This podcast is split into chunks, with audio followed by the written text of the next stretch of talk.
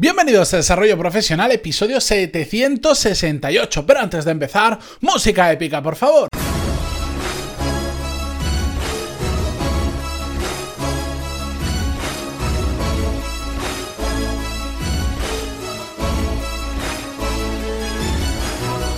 Buenos días a todos, bienvenidos un martes más a Desarrollo Profesional, el podcast donde hablamos sobre todas las técnicas, habilidades, estrategias y trucos necesarios para mejorar cada día en nuestro trabajo.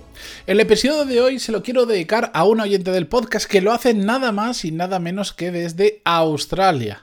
¿Y por qué se lo dedico hoy especialmente? Bueno, pues porque es la que ha propuesto el tema de hoy. Voy a leer muy muy brevemente eh, un trozo del email que me envió y a partir de ahí continuamos con el episodio. Como habéis visto en el título, vamos a hablar sobre el síndrome del impostor. Pero antes de todo eso, de explicaros qué es y de ver qué podemos hacer para evitarlo, vamos a leer el breve email que nos envían desde Australia. Voy a ir directamente al grano y a la parte del email que nos interesa. Dice, me gustaría saber tu opinión y consejos sobre cuando aún teniendo las cualificaciones, experiencia y habilidades necesarias para hacer bien tu trabajo, nos sentimos no merecedores y eso nos lleva a estancarnos, frustrarnos y no avanzar profesionalmente. Bueno, en, este email mm, prácticamente ha definido por encima qué es el síndrome de impostor. Para los que no lo hayáis escuchado nunca, os lo cuento. Es un término poco conocido realmente, pero que está muy extendido eh, en nuestro ámbito profesional y cuando hablemos sobre él, probablemente muchos os vais a sentir identificados. La cuestión es que el síndrome del impostor básicamente es creer que, no, estamos a la altura de lo que estamos haciendo. O que si te pasa algo bueno es solo por un golpe de suerte, que no ha sido por cosa tuya. Es decir, es una forma de infravalorarnos constantemente. Como os he dicho, después de esta explicación probablemente os habréis dado cuenta que a mucha gente, os aseguro que a muchos de los que estáis escuchando, os ha pasado o incluso eh, os pasa. Bien, pues esto no es más que un síntoma de falta de seguridad en uno mismo que nos hace distorsionar la realidad, pero a peor a creer que somos peores, que no hacemos las cosas tan bien como otros, que la gente no va a valorar lo que vamos a hacer, que la gente va a pensar qué está haciendo esta persona, cómo se le ocurre. No os preocupéis, porque esto es muy habitual, pero sí por otro lado es muy peligroso, porque como dice nuestra amiga australiana, nos lleva al estancamiento. ¿Por qué? Porque al final si nos ponemos a pensar que no valemos lo suficiente para presentarnos a ese nuevo puesto que se ha ofrecido, pues en tu cabeza dices, bueno, ¿para qué te vas a presentar si no te van a seleccionar? Si hay mucha gente mejor que tú, si no tienes las capacidades necesarias. O, por ejemplo, eh, si no tienes un cargo importante en la empresa, ¿para qué vas a presentar un proyecto de mejora si no te van a escuchar? ¿Quién eres tú para meterte en eso? ¿Quién te crees que eres?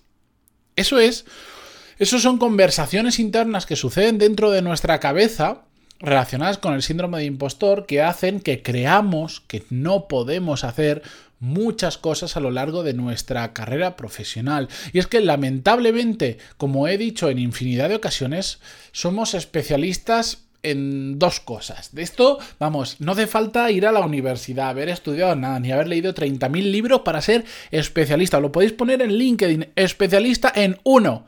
Infravalorarnos, creer que valemos menos de lo que realmente valemos. Y dos, por supuesto, este no me lo podía dejar. Los que llevan mucho tiempo en el podcast saben que lo voy a tener que decir, sí o sí, somos especialistas en poner excusas. Porque todo esto que os he dicho, en muchas ocasiones, si hay un miedo detrás, hay, hay un tema de, de que nos infravaloramos, de que no creemos en nosotros mismos. Pero hay una parte muy importante de que como todo eso al final, ese run run que tenemos en la cabeza, nos lo terminamos creyendo, nos sirve como excusa para no presentarnos a ese puesto de trabajo, no pedir un aumento, no sentarnos a negociar con quien toque, no em, presentar un proyecto que creemos que puede mejorar en la empresa, no empezar a hacer las cosas bien. Porque ¿quiénes somos nosotros para hacer estas cosas? Excusas. Si no sabéis a qué me refiero, o habéis llegado hace poco al podcast, episodio número, ojo, número 9 del podcast, pantaloni.es barra 9, el número lo ponéis y vais directamente, se llama ¿Cuál es tu excusa? Lo buscáis en Google, ponéis en Google ¿Cuál es tu excusa? Pantaloni y el primer enlace que os salga probablemente será el mío. Un, episodio muy importante, ha llovido muchísimo, bueno, más de 759 episodios concretamente, me vais a notar muy diferente, pero escuchadlo si no lo habéis hecho porque es muy importante. Pero bueno, vamos, al, vamos al lío, vamos al tema, que si no eh, me alargo, me voy por otros derroteros y perdemos el hilo. La cuestión es que os quiero traer tres consejos para eh, ayudaros a superar este síndrome del impostor, que ojo, no es fácil porque es algo que probablemente una conversación que hemos tenido durante muchos años dentro de nuestra cabeza y en cierta medida el entorno nos ayuda, cuando me digo el entorno lo refiero a la gente que nos rodea, a fijar esa idea de que no somos tan buenos como creemos o quién somos nosotros para atrevernos a hacer esto, a dar ese paso. Bien, primer consejo, yo soy una persona racional. Sé que racional me refiero a que intento encontrarle la lógica a todo. Por supuesto, también tengo mis momentos absolutamente irracionales, como no. Pero siempre intento ponerle números a las cosas. Y de hecho, bueno, hace apenas un episodio, el de ayer, hablamos en, eh, si lo recordáis, qué aportas en tu trabajo. Os dije cómo hacer una lista numérica, cómo valorar numéricamente lo que estáis aportando y lo que no. No voy a repetir todo lo que hablé ahí, ida del episodio anterior, 700 167 y escucharlo, pero va por estos lados. Se trata de cuantificar aquellas cosas que normalmente solemos dejarlo en simples percepciones. Y en este caso, las percepciones que hacen nos llevan a pensar que somos peores de lo que realmente somos. Entrad en el episodio 767 y hacer el ejercicio que os propongo. Escuchadlo entero porque si no, no lo vais a entender. Y después hablamos. Segunda, segundo consejo que os quiero traer es que os atreváis a hacer cosas. Yo sé que esto suena muy genérico, pero me voy a ir explicando. Eh, a medida que empezamos a hacer cosas, aunque sean pequeñitas, demos pequeñitos pasos, ¿sabéis qué va a pasar? La consecuencia que os aseguro que os va a pasar en el 100% de los casos es que empecéis a fallar muchas veces. Lo fácil y lo cómodo es hacer el horario de 8 a 4, 8 a 5, lo que sea, a casa y ya está. En el momento en que empezamos a decir, ah, pues mira, pues voy a aprender esto, voy a aprender aquello, voy a planificar este nuevo proyecto de mejora, voy a, voy a luchar por atraer un cliente, que a mí no me toca traer clientes a la empresa, pero creo que puede cuadrar, lo que sea. Empezad a hacer cosas y la gran mayoría os van a fallar. Pero, ¿por qué digo esto? ¿Por qué os animo a fallar?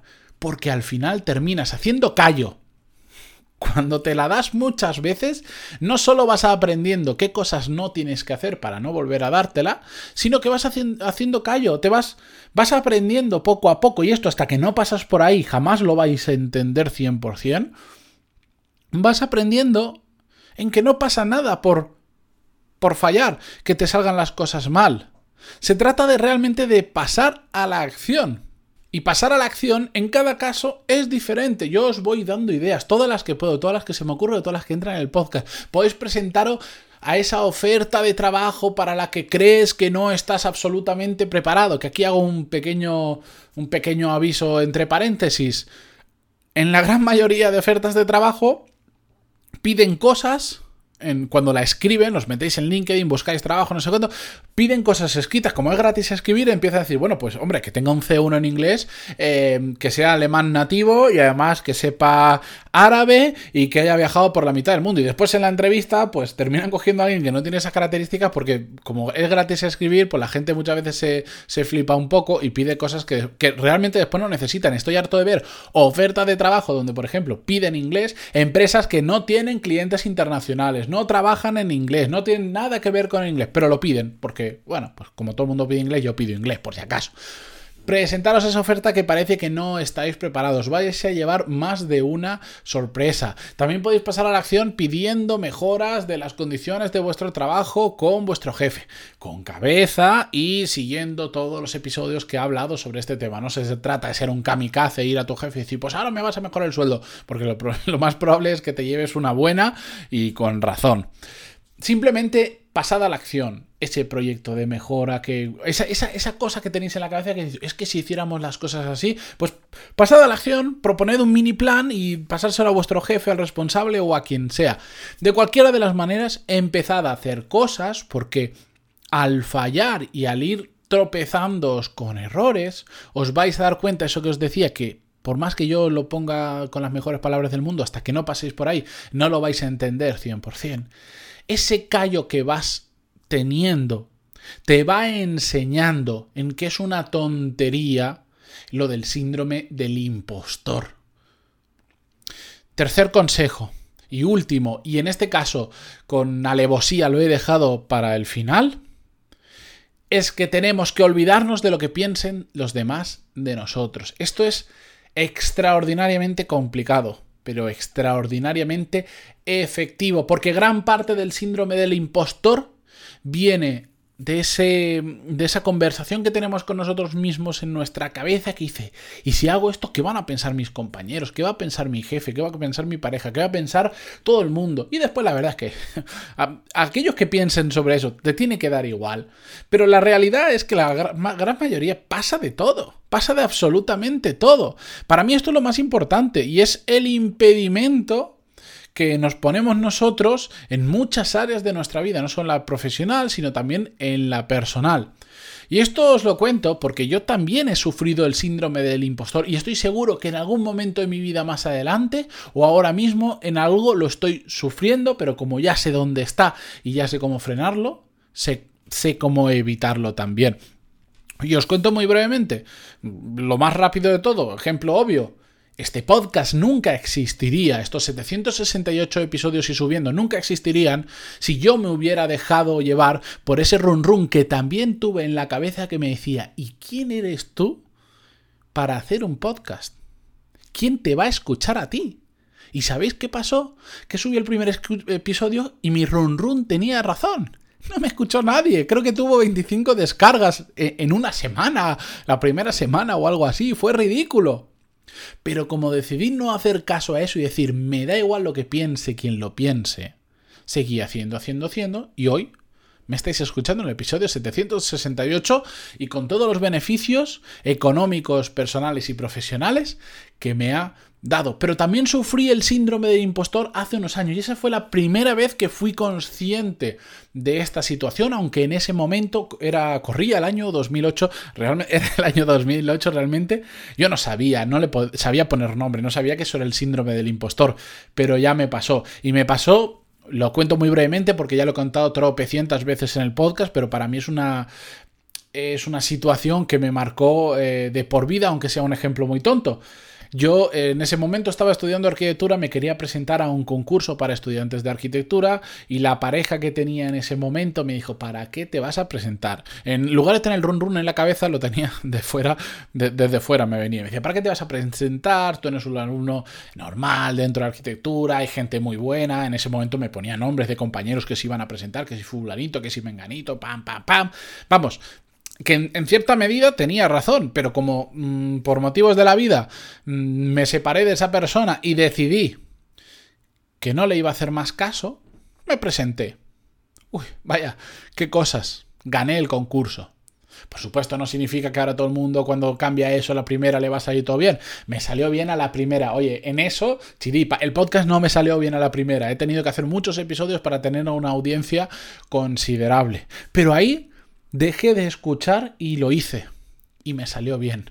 Después vinieron otros que gané, vinieron otros que no gané, que no saqué absolutamente nada. Pero fue la primera vez que me di cuenta que tenía que dejar de escuchar a la gente, sobre todo a las personas sin criterio, que son muchas. Porque hay mucha envidia, hay muchos celos a la gente, por lo menos en estas latitudes culturalmente, la gente se siente reconfortada casi si fracasas, si te va mal, si no lo consigues. Entonces, cada minuto que pasamos, cada minuto que estamos escuchando lo que otras personas dicen o generamos la idea de que otras personas van a decir, ¿y qué si hago yo esto? Y si en el trabajo presento esta propuesta, van a pensar, ¿qué hace este Mindundi presentando esto? Cada minuto que pasamos haciendo eso, estamos perdiendo oportunidades de hacer las cosas bien. ¿Que nos pueden salir mal? Por supuesto. ¿Y qué? ¿Y qué? Pues no habré hecho yo cosas mal en mi vida y no me estará yendo bien. Es que es así. Es que me sabe mal contarlo de esta manera, porque sé que no es un, eh, sé que es un ejercicio em, de, de, ego puro, pero es que es la realidad. Es que cada vez que miro atrás empiezo a unir puntos y digo, pues menos mal que hice todo esto, porque si no, no estaría hoy aquí y no tendría el estilo de vida que tengo y que quiero. Así que tenéis dos opciones parar este episodio del podcast y ya está, y quedaros ahí, o decir, oh, tiene mucha razón, y no hacer nada, o uniros al club del 1%, que es como mucho el porcentaje de aquellos que hoy vais a pasar a la acción, que hoy vais a pensar sobre lo que hemos hablado, que vais a aprovechar la siguiente oportunidad, que vais a presentar ese mini proyecto, que vais a presentaros el siguiente trabajo, lo que sea. Uniros al 1%. Seguimos mañana con un nuevo episodio. Si a vosotros todo esto nos va porque decís, a mí el síndrome impostor yo me lo paso por ahí, ¿por qué? Me da igual ya lo que diga la gente. Seguro que conocéis a alguien que le está pasando. En hacerle llegar este audio, porque a veces gestos de apenas un minuto, y digo un minuto por ponerle mucho tiempo, es compartir un enlace, pueden ayudar mucho más de lo que os podéis imaginar. Y si os ha gustado de todas formas, ya lo sabéis. Muchísimas gracias por darle me gusta donde sea que lo estéis escuchando. Hasta mañana.